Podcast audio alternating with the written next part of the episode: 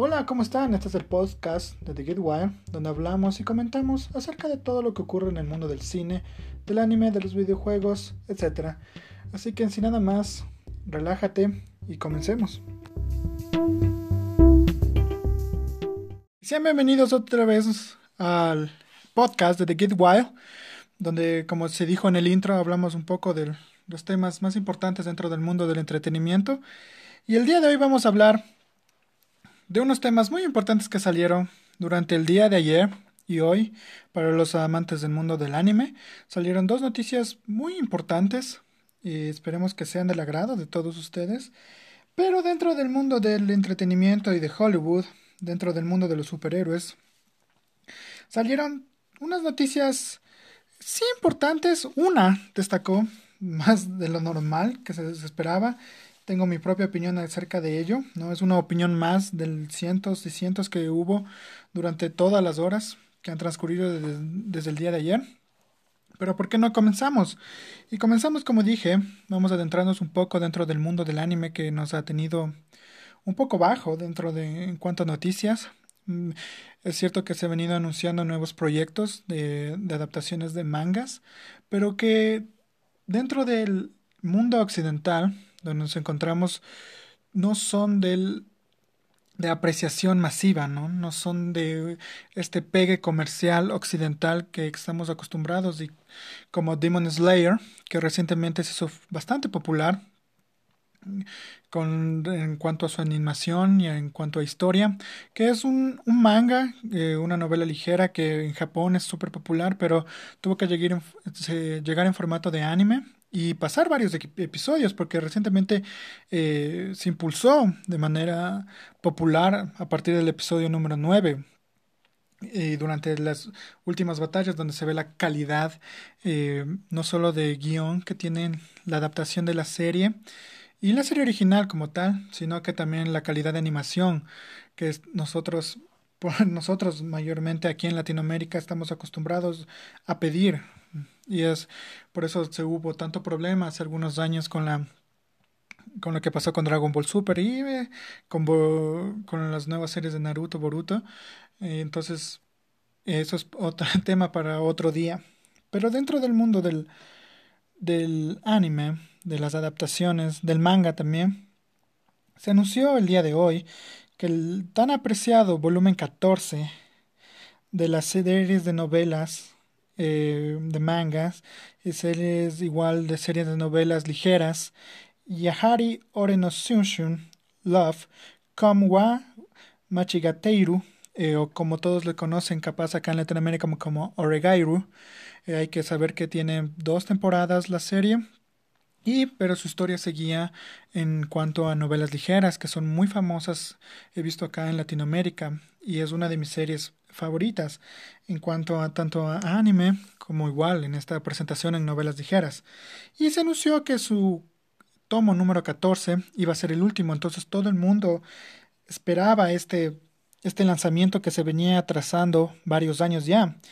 Eh, se indicó que este tomo 14 saldrá el 19 de noviembre. Así lo anunció la página web de Gaga Bunko, anunciado que la salida del volumen número 14 y el último de la serie de novelas ligeras, Yahari Ori no estará prevista para el 19 de noviembre. Eh, se había anunciado que el septiembre del 2018 Así es, septiembre del 2018 se anunció que este volumen 14 sería el último y en primer lugar se anunció que saldría en noviembre de ese mismo año. Posteriormente se retrasó su salida hacia noviembre de este año y luego se anunció que saldría en marzo. Posteriormente hubo algún conflicto y se volvió a retrasar, concretamente desde el 19 de marzo hasta el 18 de abril. Y más tarde en abril se anunció que la salida se retrasaba de forma indefinida. Pero por buenas noticias tenemos que el volumen número 14 llegará. Eh, este 19 de noviembre y esperamos que sea la fecha eh, ya definitiva y que no nos atrasen más eh, conocer cuál va a ser la decisión de Harryman de Hatchman para el final de esta serie. Y también esto se suma a, a que quizás tengamos un, algún anuncio de su tercera temporada que ya se había anunciado que se está trabajando en una tercera temporada del, de esta serie. Y si no la han visto, la recomiendo. Es una serie muy buena acerca de Slice of Life, este género de mezclado con temas escolares, pero con un slice life, con un manejo de personajes muy bueno, con un manejo del protagonista muy bueno. Se entiende no solo el accionar del protagonista, sino por qué toma las diferentes acciones que toma sin importar lastimar a los que lo rodean. Esa es la decisión que posee el personaje principal y es lo que le hace un buen personaje digno de seguir. El, también en el artículo que salió en Anime Fagos, es una de las páginas que confío eh, para obtener información. Nos indica que el número 12 del, salió el 20 de, noviembre, 20 de septiembre del 2017 y con él entró en su arco final. El volumen 13 salió a la venta el 18 de noviembre, en noviembre del 2018. La historia se desarrolla en torno a un solitario estudiante distorsionado su visión de, de la vida. Cuando ve a sus compañeros de clase hablando alegremente de sus vidas adolescentes, él murmura que son todos unos mentirosos. Cuando el no trabajar para ayudarlo a encajar con la sociedad y su profesión, Shikuka Hiratsuka lo obliga a unirse al club de servicio voluntario, en el que resulta que también está apuntada la chica más linda del instituto, Yukino Yukinoshita, quien es tan solitaria como Hachiman. Ambos como parte del trabajo del club de servicios de voluntario, Watari comenzó la serie de novelas en ilustraciones Pokémon en 2011, que a la fecha de abril tiene 5 millones, que hasta la fecha de abril de este año posee 5 millones de copias en circulación.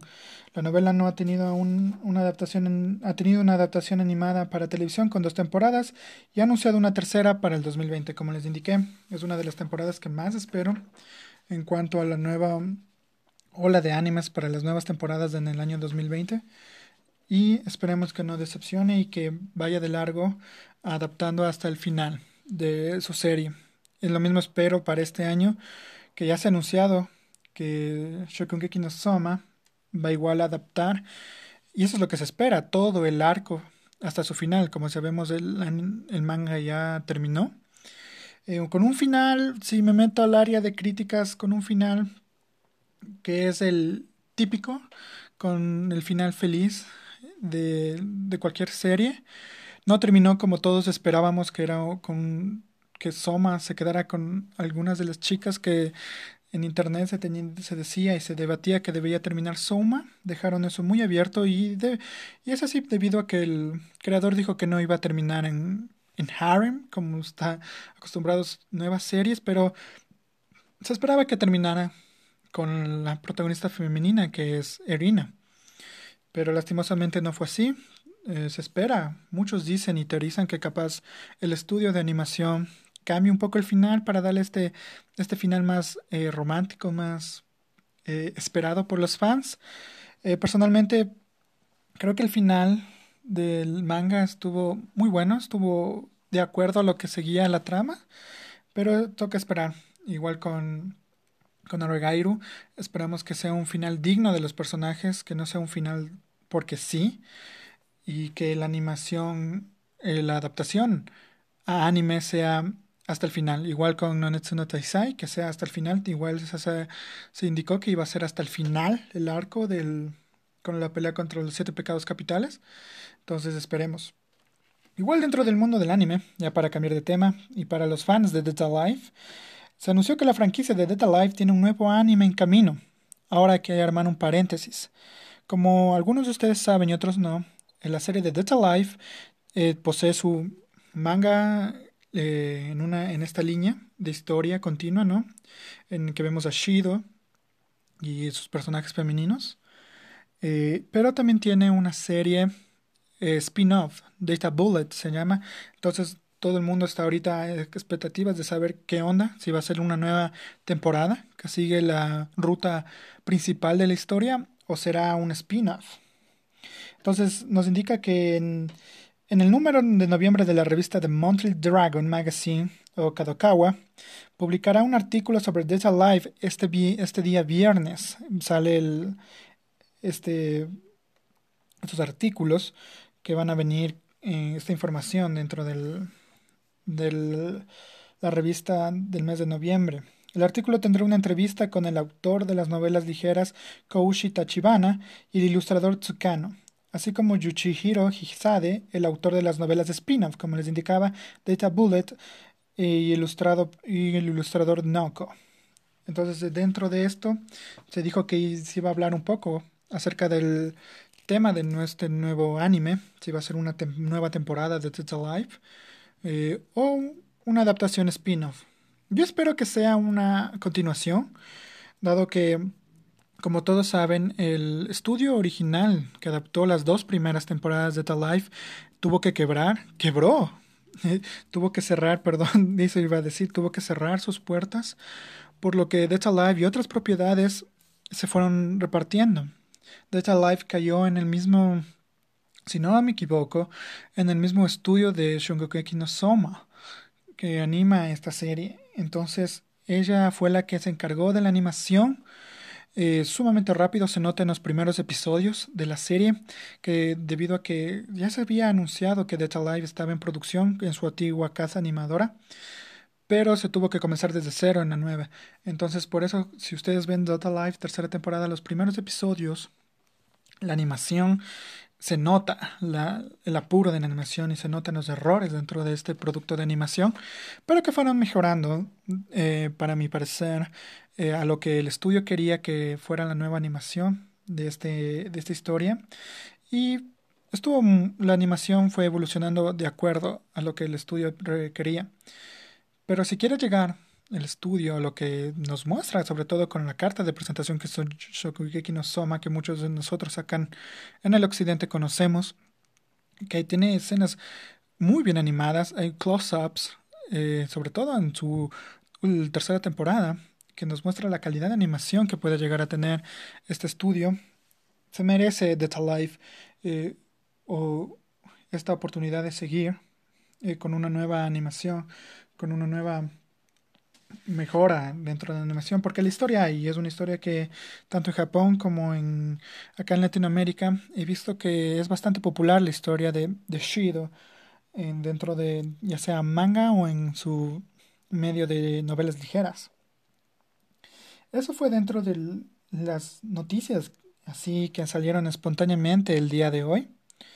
Eh, dentro del mundo del anime y es chévere hablar acerca de lo que pasa dentro del mundo del anime eh, durante los últimos episodios no he visto eh, noticias más sobresalientes y como les digo, hay noticias dentro del mundo del anime, pero para no meterme en temas de que no son populares realmente acá en o muy accesibles acá en Latinoamérica sobre todo, hay que hablar de los que son normalmente o sumamente reconocidos.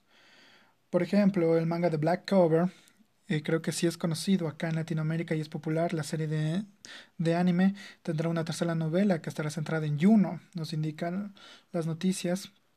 Va a haber un spin-off dentro de Black Cover, pero en cuanto a su manga, en cuanto a animación, el anime sigue. Eh, Tete no Yusha, ya hablamos de Tete no Yusha, que se hizo muy popular acá en Latinoamérica durante la entrada de la final de su primer arco. Y en el segundo arco la popularidad de la serie estuvo de punta acá en Latinoamérica y en Estados Unidos. Y eso dentro del, del mundo del, del, anime y del manga. Eh, esperemos que estas dos series que, se, que acabamos de, acabo de mencionar en este momento eh, tengas las adaptaciones, el respeto que se merecen, ¿no? Sobre todo Oregairu es la que más espero de las dos, debido a su historia y como les indiqué sobre el desarrollo de personajes. Y con eso fuera del camino, ahora sí vamos a pasar a los temas dentro de acá, ¿no? Saltamos el charco desde Japón caemos en Hollywood y vamos a hablar acerca de proyecto de televisión eh, y un unos proyectitos ahí de eh, conocidos y, vamos a hablar acerca de qué está haciendo Hollywood para llevarnos el entretenimiento y con nuevas eh, historias y con adaptaciones de historias que amamos y de personajes que amamos aún más. Así que vamos a ello.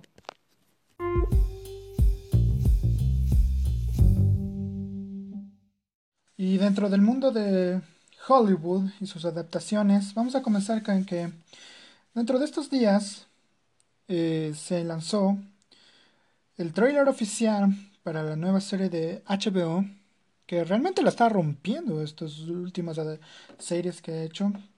Eh, no, no, solo con Game of Thrones en cuanto a, vistas, en cuanto a historia, ya sabemos cómo fue el final de, de Game of Thrones, el, la decepción que fue. Y acéptenlo para ustedes que todavía piensan que no, no es posible que la serie haya terminado así y sobre todo que dicen que sí, terminó de una manera magnífica y se merece todos los aplausos de 10 de 10. No es así. La serie terminó sumamente horrible. La serie tuvo una baja calidad durante esta temporada en cuanto a historia me refiero, porque en cuanto a en cuanto a producción es sumamente increíble. Uno que otro capítulo creo que le pasaron por 10.000 filtros oscuros para que no veas absolutamente nada. Pero dejando esos, esos filtros oscuros, filtros para la ceguera, eh, la temporada fue un asco total, si soy sincero. En, en cuanto a historia, en cuanto al desarrollo de personajes, eh, algunos personajes retrocedieron su, su, su avance, su evolución. hablando en cuanto a historia, y eso fue lo que muchas personas no les gustó, y, entonces yo fui una de ellas.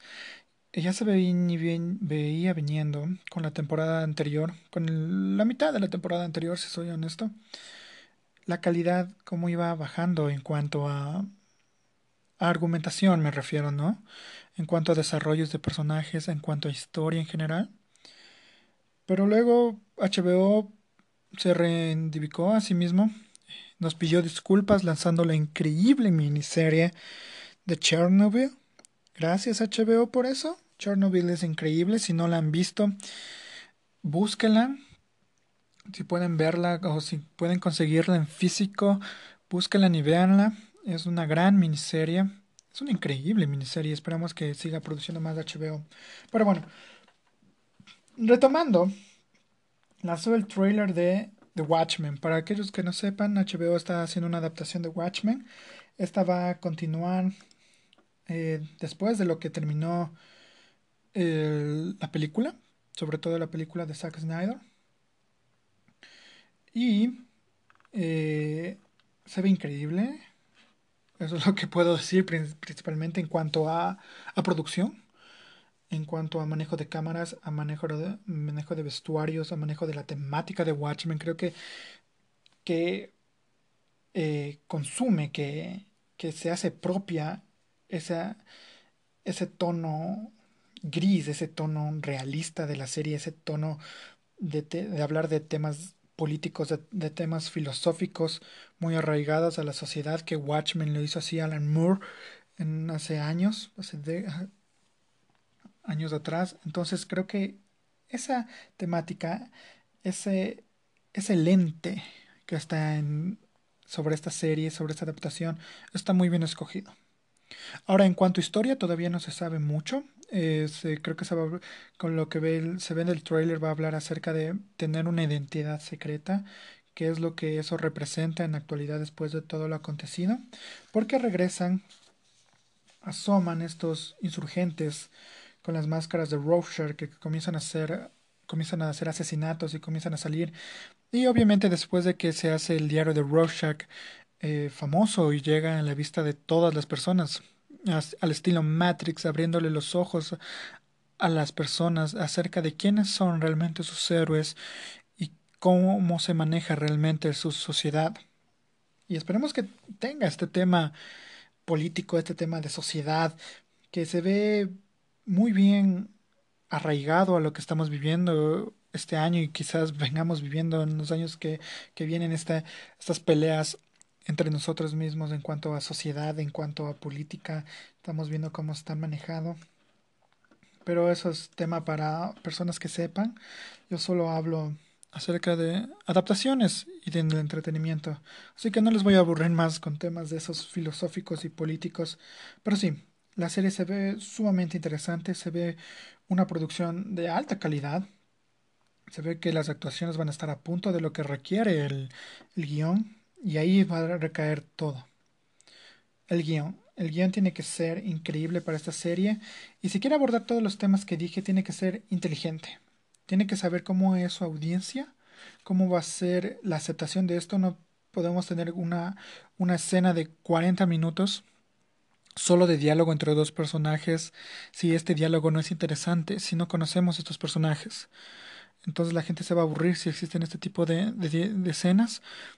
Eh, no digo que tienen que ser acción de principio a fin, tienen que haber estas escenas de diálogos, pero tienen que ser interesantes, tienen que ser que te lleguen, que, te hagan pensar. Y ahí es donde nacen las buenas series.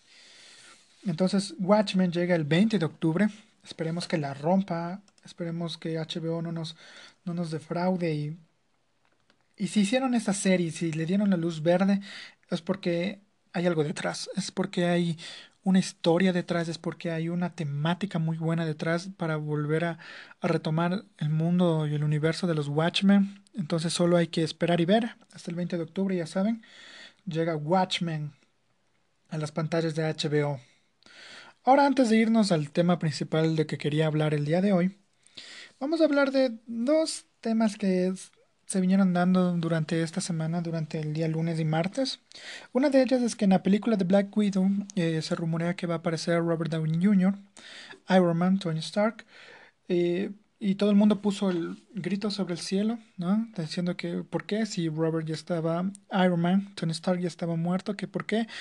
Y creo que estas personas no entienden la palabra precuela, ¿no? Son de estas personas que hacen debate y prenden antorchas de la nada, ¿no? Entonces comienzan las preguntas de por qué si está muerto deciden aparecerlo, no creen que es un retroceso. No, no es un retroceso. La película es una precuela. O sea, nos va a contar lo que ocurrió después de Civil War. Es como preguntar, lo que se deberían de preguntar y lo que se debería de decir es por qué usaron a Taxmaster para una precuela, pudiendo utilizarlo más adelante. O por qué decidieron matar a Black Widow en Endgame si iban a hacer una película de ella, pudiendo haber expandido y de alguna manera dar el manto de Black Widow a otra actriz si no querían retirar el personaje como tal. No me refiero a Scarlett Johansson, sino al personaje como tal. Esos, esos temas se, debería de, de debatir en vez de si Tony, por qué aparece Tony Stark en la película que se anunció que iba a ser una precuela ya hace algún tiempo atrás. Es por eso que no le puse esto en, en los temas relevantes de análisis y comentarios que siempre realizo. Y es porque es eso. Es una precuela que está ambientada después de Civil War, entonces va, quizás Stark sea el que proporcione algún tipo de tecnología o este McGuffin como se conoce, ¿no? Este este ítem que va a salvar la película, que se va a salvarle en el, el héroe, que va a usar el héroe para salvar la película, se iba a decir, en el tercer acto de la cinta o algo que se roban de Stark Industries, porque eso ha sido uno de los temas más, más usados dentro del MCU. Y que Natasha tenga que recuperar, que va Taxmaster capaz que se hace de esta tecnología. Y quizás Robert aparezca en el final de la cinta recibiendo esta tecnología y viendo los inicios de lo que va a ser Infinity War. Eh, porque quizás ahí es donde eh, cogemos termina la película de, de Black Widow y cogemos eh, nuevamente la, la trama del MCU. ¿no? Entonces, hasta ahí dejemos el tema de Black Widow. Se anunció que su trailer, que el primer trailer, el cual se filtró unos par de segundos, que están en YouTube sobre todo, no sé por qué no han tumbado, si Disney es muy muy arraigada en cuanto a los derechos de filtraciones, pero está en YouTube. Eh, unas escenas de la película. Eh, el trailer oficialmente se va, va a llegar a finales de año, en diciembre. Y esperemos que la película sea buena. En nada es sumamente malo en papel, como se dice, ¿no? En papel tú lees la historia de la cinta y es sumamente increíble, pero otra cosa es llevarla a la pantalla y adaptar eso y que sea tenga el mismo impacto al momento de leerle que tener una adaptación. Pero hay que esperar, como digo, hay que esperar y ver con Black Widow. Ahora saltamos a Mortal Kombat. Y es algo que no estaba en el radar de nadie y la película ya comenzó a filmar. Mientras estamos hablando, y mientras yo estoy hablando y tú me estás escuchando en este momento, la película ya está siendo filmada. La película, para aquellos que se pregunten, va a ser restricción es C, creo que es en Centroamérica. Eh, acá es para mayores de 18 años en Sudamérica. O restricción R en Estados Unidos. La película va a tener, se dijo el director y el guionista que va a ser, van a adaptar, van, lo que se pudo decir que fue que van a existir los fatalities del video, de los videojuegos, fieles al videojuego, ¿no?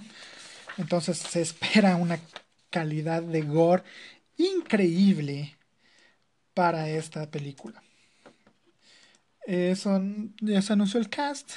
Eh, va a estar, creo que van a seguir lo que dice el juego en cuanto a lore, en cuanto al primer Mortal Kombat, que es esta pelea por proteger la Tierra y que tomó ciertos elementos de la película original. Y entonces solo hay que esperar y ver con Mortal Kombat. A ver si, si resulta ser esa película que rompa el, la maldición de adaptaciones de videojuegos al cine. Y es la misma, lo mismo que pasa con adaptaciones de anime al cine.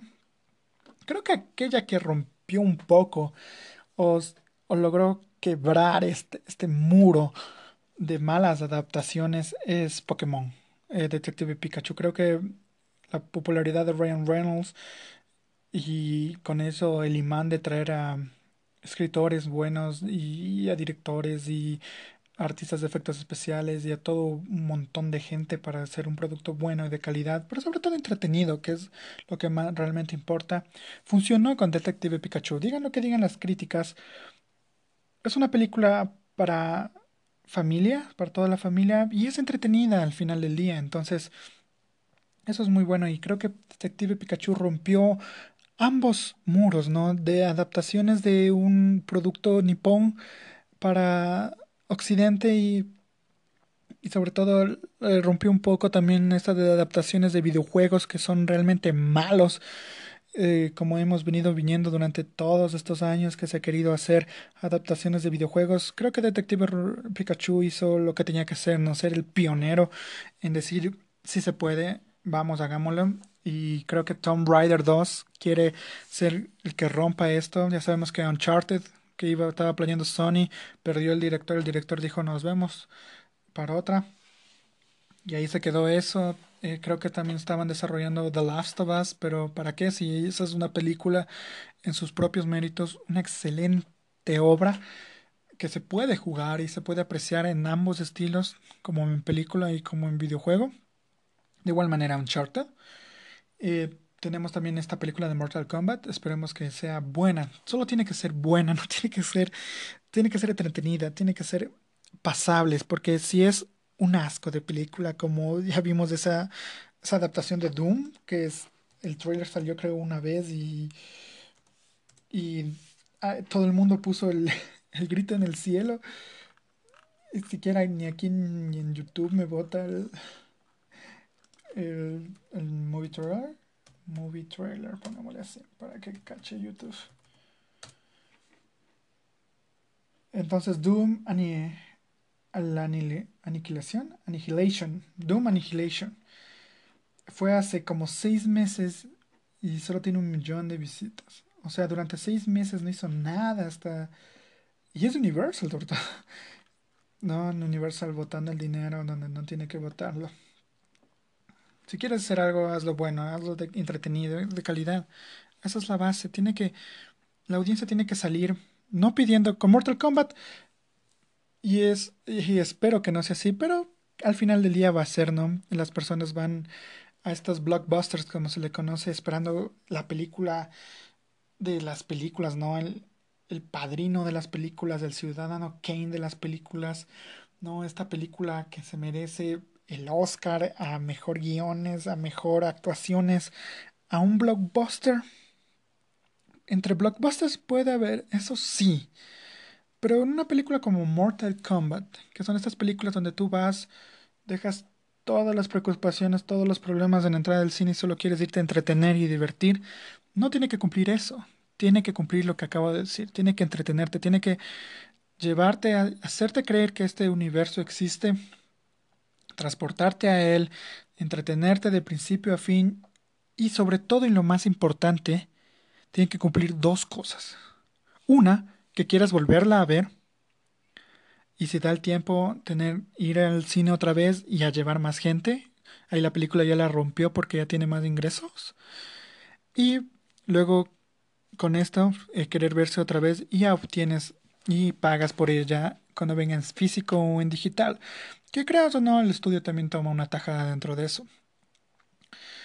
Solo si eres de Latinoamérica, creo que la puedes tener de manera pirata, pero no a la piratería. Y, y la otra es pedir más de este mundo, de este universo, ¿no?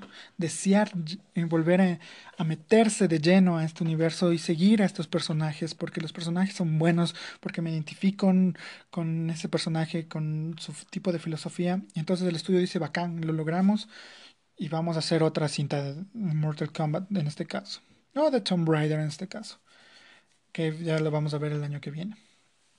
Y con esos dos temas que quería hablar, con esos tres temas, ¿no? Watchmen, Black Widow y Mortal Kombat fuera del camino, vamos a hablar de lo que quería hablarles del día de hoy.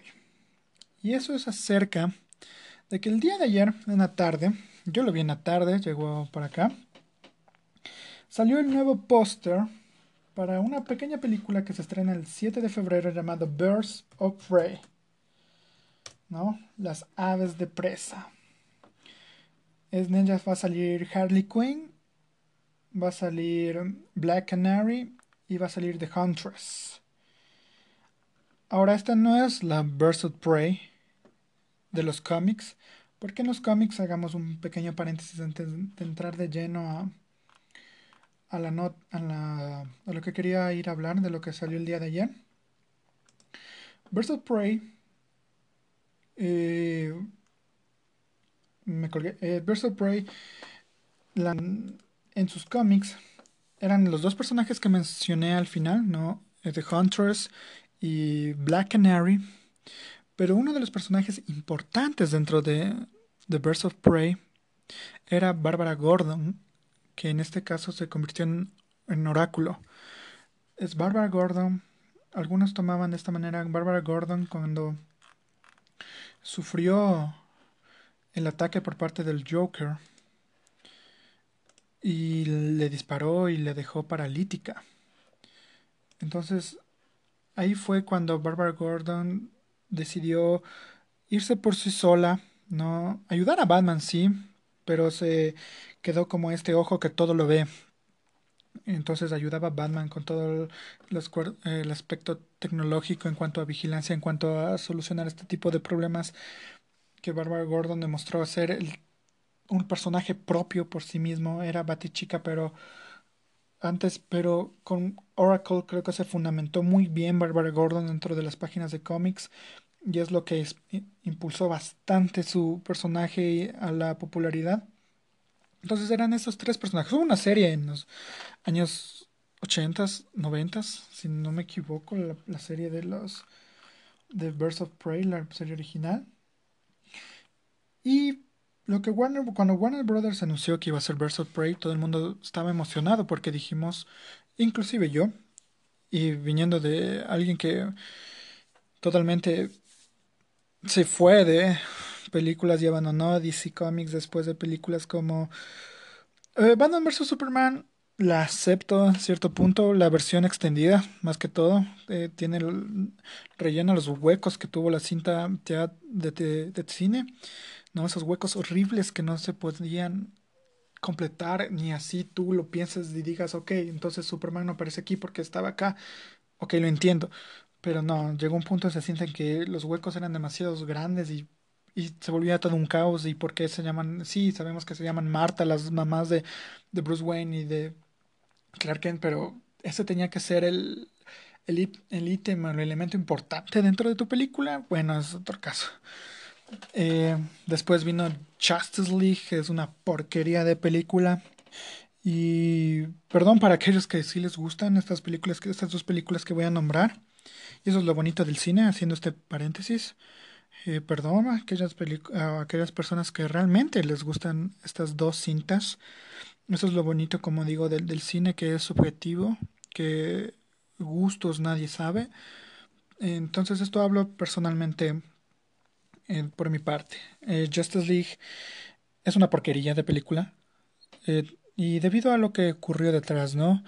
Se notó en el resultado final en cuanto a reestructuración de guiones, trayendo a Joss Whedon de vuelta para que haga reshoots, cambiando el tono de la cinta, que hasta ahora todo el mundo siga pidiendo la versión de Zack Snyder, que Zack Snyder diga que no, que Zack Snyder diga luego que sí, que sí hay, pero luego si te pones a analizar eh, muy conscientemente te pones a pensar cuánto Warner Brothers va a poder tener que gastar para hacer el CGI y promocionar la película y quizás no obtenga los resultados que comercialmente hablando para lanzar una cinta que la crítica totalmente la aplastó. Entonces nunca vamos a ver esa esa esa versión, así que no se hagan ilusiones. Pero sí, la película sufrió de todo esto y se notó en el resultado final, en una porquería que resultó al final. Pero luego vamos a otra que es más mala y que todos creímos que por los trailers iba a ser la película y que todos dijimos, wow, espero que esta película la mega que rompa. Y esa es Suicide Squad. Suicide Squad tuvo buenas interpretaciones, ¿no? Will Smith como Deathshot, Margot Robbie como Harley Quinn, inclusive Captain Boomerang, ¿no? Entonces, eh, me olvidé el... Ya voy a ver el nombre del actor que se me está yendo. Que interpretó a Capitán Boomerang. Que tomó y hizo un buen papel, una increíble interpretación de Suicide Squad. Que realmente a mí me dejó muy sorprendido. Courtney. Eh, se llama el, el apellido del actor. Jay Courtney, que salió antes, luego en Terminator, en esa película malísima de Terminator, que no tenían ni por qué existir. Entonces Jay Courtney hizo un increíble papel como Capitán Boomerang. ¿Quién iba a creerlo? Todo el mundo lo aplastaba hace unos hace un tiempo atrás en cuanto a sus interpretaciones, pero con Capitán Boomerang creo que encontró ese personaje que puede realmente aplicar todo lo que él sabe. Pero bueno, como les digo, tenía increíbles interpretaciones. Viola Davis como Amanda Waller. Es increíble. Pero luego, y durante los trailers todos nos emocionamos, ¿no? Todos dijimos, wow, usan Queen y usan todo esto. No, los colores de neón, colores vivos, colores, wow. No, esa es la respuesta. Y sumamente era la respuesta. Ya metiéndonos a modo de, de negocios. Suicide Squad era la respuesta a Guardianes de la Galaxia, ¿no? Entonces usaban esa, esta música, ¿no? Usaban todo el soundtrack cool, usaban personajes cool de la misma manera, con vestuarios y todo, el Harley Quinn sexy, ¿no? Y hasta ahí llegó, pero luego fuimos al cine y yo, oh, por Dios, arráncame los ojos, que no me la creo. Vimos el, lo desastroso que fue. Y luego nos enteramos por qué, ¿no? Para aquellos que no sepan, la atrocidad que fue Suicide Squad y todavía se siguen preguntando, wow, esa película tenía todo, pero qué asco.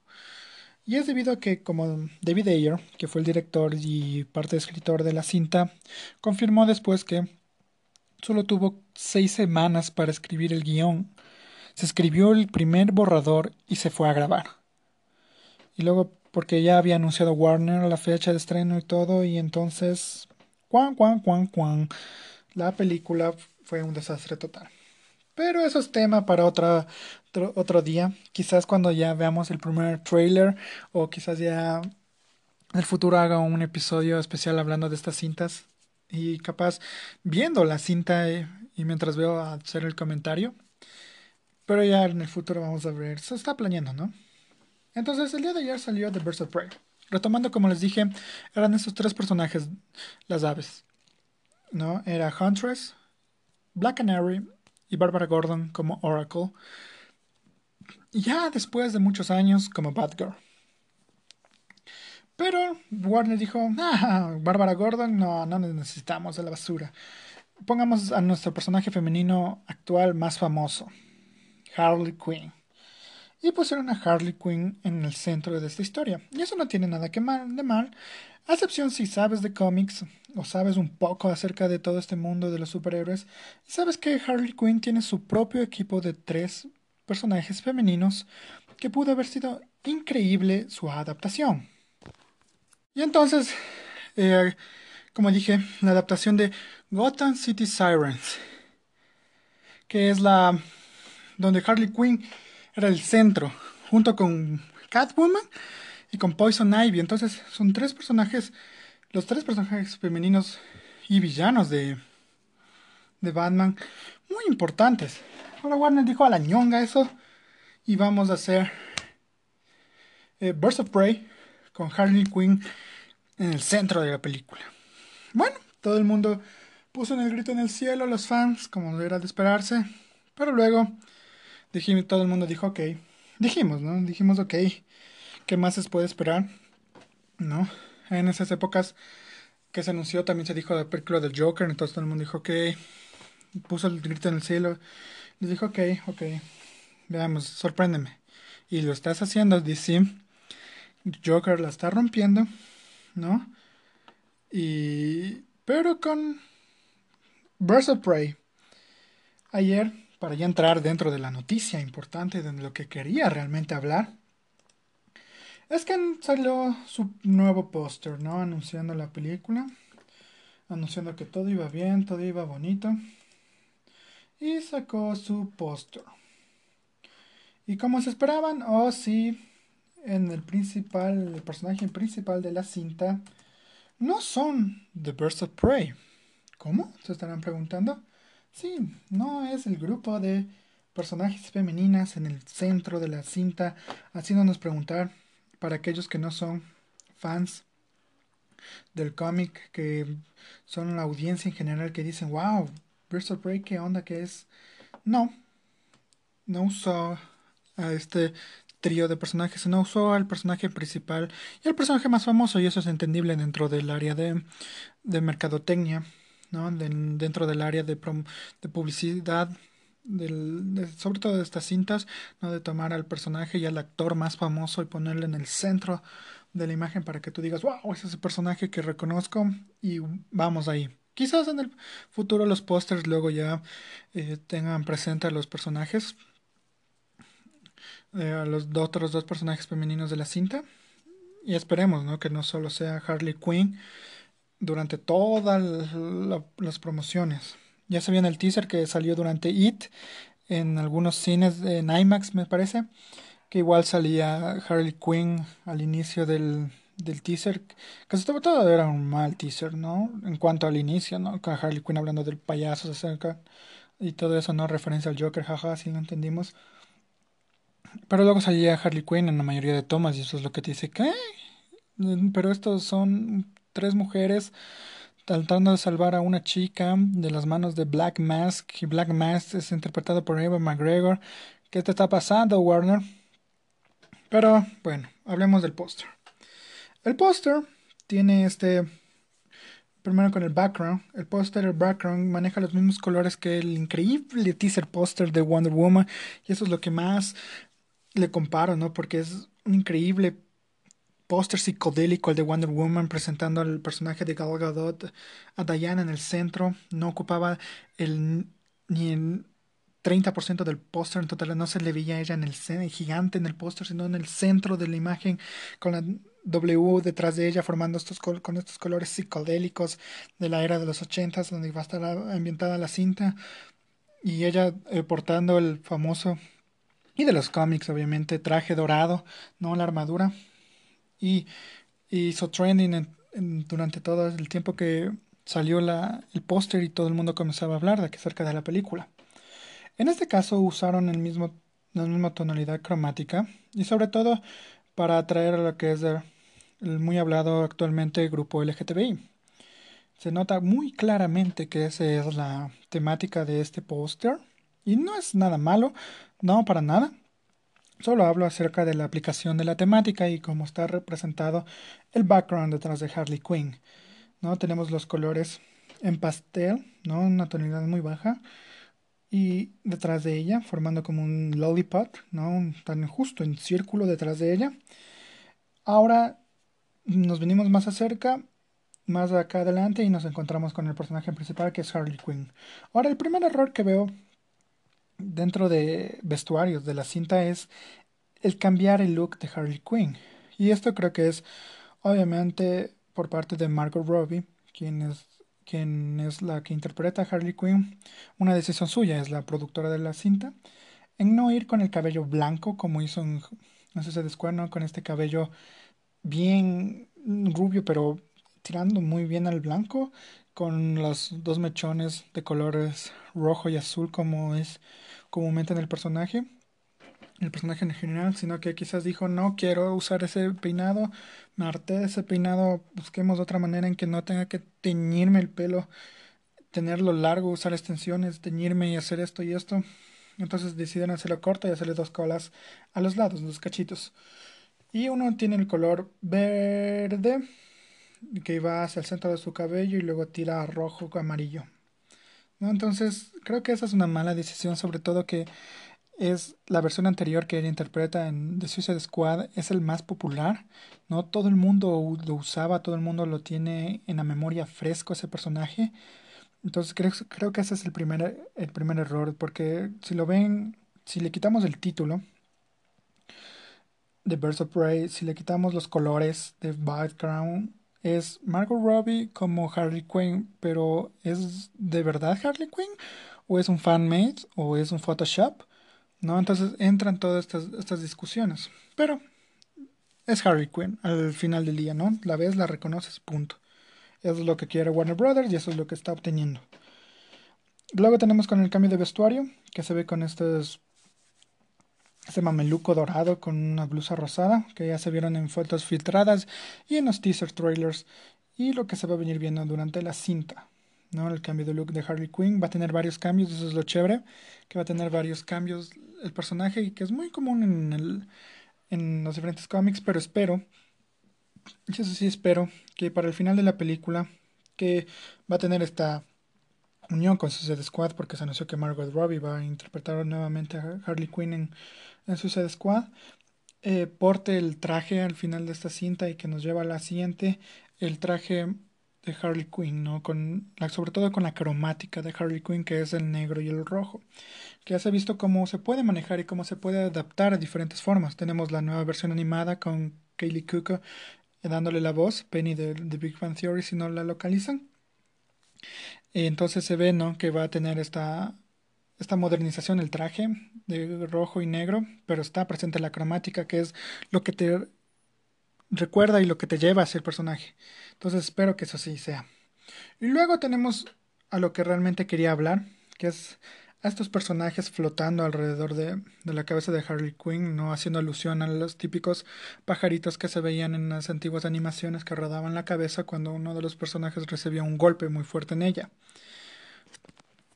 haciendo alusión a esto, nos encontramos con Cassandra Kane, que es el personaje que más debate está causando y que más furia está causando. Y es debido a que si ustedes buscan Cassandra Kane en los cómics, se van a topar con un personaje kikaz, con este personaje bien varaz, ¿no? Con este personaje fuerte en los cómics, con un traje arrechísimo, como se dice acá en Ecuador, con un traje estupendo, no con un traje negro con dorado, pero que acá va a ser llevado igualmente a esta con este lente pop, ¿no? Con este lente bien de colores y todas estas notas, ¿no? Luego tenemos a Black Canary, que va a ser difícil si no eres fan de los cómics de reconocer que es Black Canary cuando salga quizás el póster de personajes. Vas a decir, oh, Black Canary. Y porque no carga eh, su traje como un conocido, ¿no? Que son esta chaqueta negra, corset creo que usa y unas mallas transparentes. Sé por qué cambiaron. Desde el principio decía que tenían que cambiarlo. Estaba a favor de que adapten el traje, que lo modernicen, pero tampoco se vayan al extremo, ¿no? Luego tenemos otra vez a Harley Quinn, si dos Harley Quinns, si una Harley Quinn que ocupa el 90% del póster no era suficiente, pues ahí tienes una Harley Quinn pequeña. Tenemos a Black Mask de como dije, interpretado por Ever McGregor, que espero que use la máscara, ¿no? Espero que no sea el, el típico personaje que es un badass, que es bien malévolo dentro de las páginas y, y adaptaciones a que le traten como un chiste, que le hagan burlas y que también él, sea cómico y todo eso.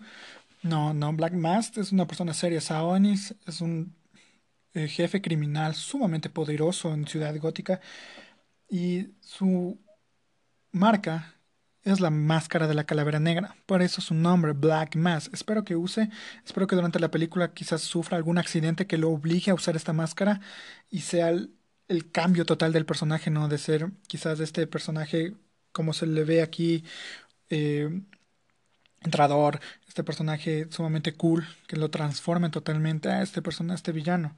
Luego tenemos a Sass, a Victor Sass, de igual manera que es uno de los que trabaja con Black Mass. Espero que sea el villano que todo el mundo espera, debido a que la película, esta película también va a ser con restricción de edad.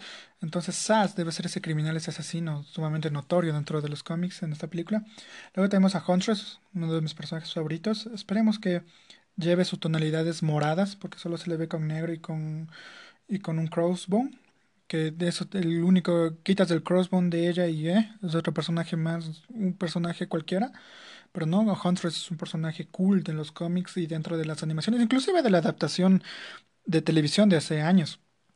Entonces esperamos eso. Y luego está eh, la Teniente Montoya, creo que es el personaje. Entonces ese es el póster. En cuanto a composición, el póster es como que raro la composición. Como les dije, esa es la temática, ¿no? Un personaje que ve pajaritos, ¿no? hace alusión a la locura de Harley Quinn y hasta alusión de que ve seres mágicos, todas estas notas. Pero si tu película se llama Birds of Prey, chévere, ocupa al personaje popular de la cinta, ¿no? Que es Margot Robbie's Harley Quinn. Chévere. Utiliza ella en mayor proporción, bacano, o, sobre todo utiliza ella en el centro, pero se llama The Birds of Prey por alguna razón. Son tres personajes principales, tres personajes femeninos, ¿no? Es una de las primeras películas que va a tener este team de mujeres al frente, que son todas superhéroes, ¿no? Entonces, eh, hazlo notar, ¿no? Ten fe en eso, promocionalas, no tengas miedo, pero utiliza de igual manera a tu personaje principal, a tu personaje más famoso. Entonces, si se llama Burst of Praise, hazlo de esta manera. El personaje personal, el, póster personalmente no me encantó. Y es debido a la composición que poseen, ¿no? Tienes a todos estos personajes, todos estos elementos dando vueltas, toda esta bulla visual en la parte de arriba del póster, sobre todo, ¿no? Con estos pajaritos y toda esta temática, que pudo haber sido transformado a un, a un póster más cool, a un póster más llamativo, usando obviamente a Harley Quinn si querían hacer eso el su objetivo principal en el centro y gigantesco para demostrar que es ella la, la actriz principal, que es su historia. Chévere, la podías usar, pero había diferentes formas de usar y de hacer conocer sobre todo a la audiencia que esta es una nueva historia de ella, que este es un nuevo capítulo y que se va a reunir con estos personajes.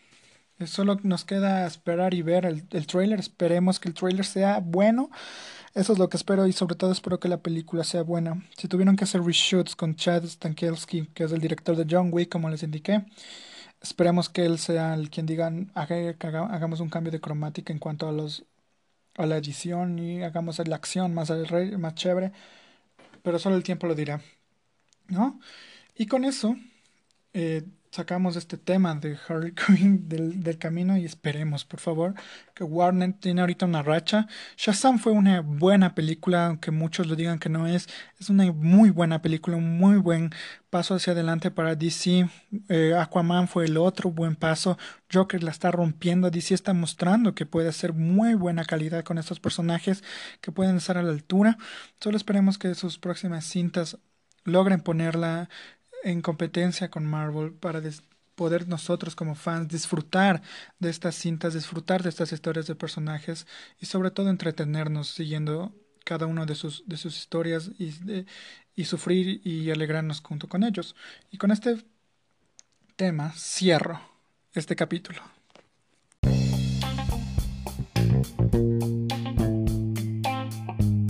Y como les indiqué, con eso acabamos el capítulo del día de hoy en otro horario. Eh, Por fin ya estamos acomodándonos todos por aquí para poder llevarles este episodio un poco más temprano, un poco más para que puedan tener más tiempo de escucharlo y de compartirlo. No se olviden de compartirlo en sus redes sociales. Y sin nada más que decir, síganos en nuestras redes, en Facebook como Revista Get Wild. También pueden escribirnos a nuestro correo electrónico info, eh, y sin nada más y sin nada menos, nos veremos en el próximo capítulo de la próxima semana con más noticias acerca del mundo del entretenimiento. Y les ha hablado Git Wild. Nos vemos. Bye.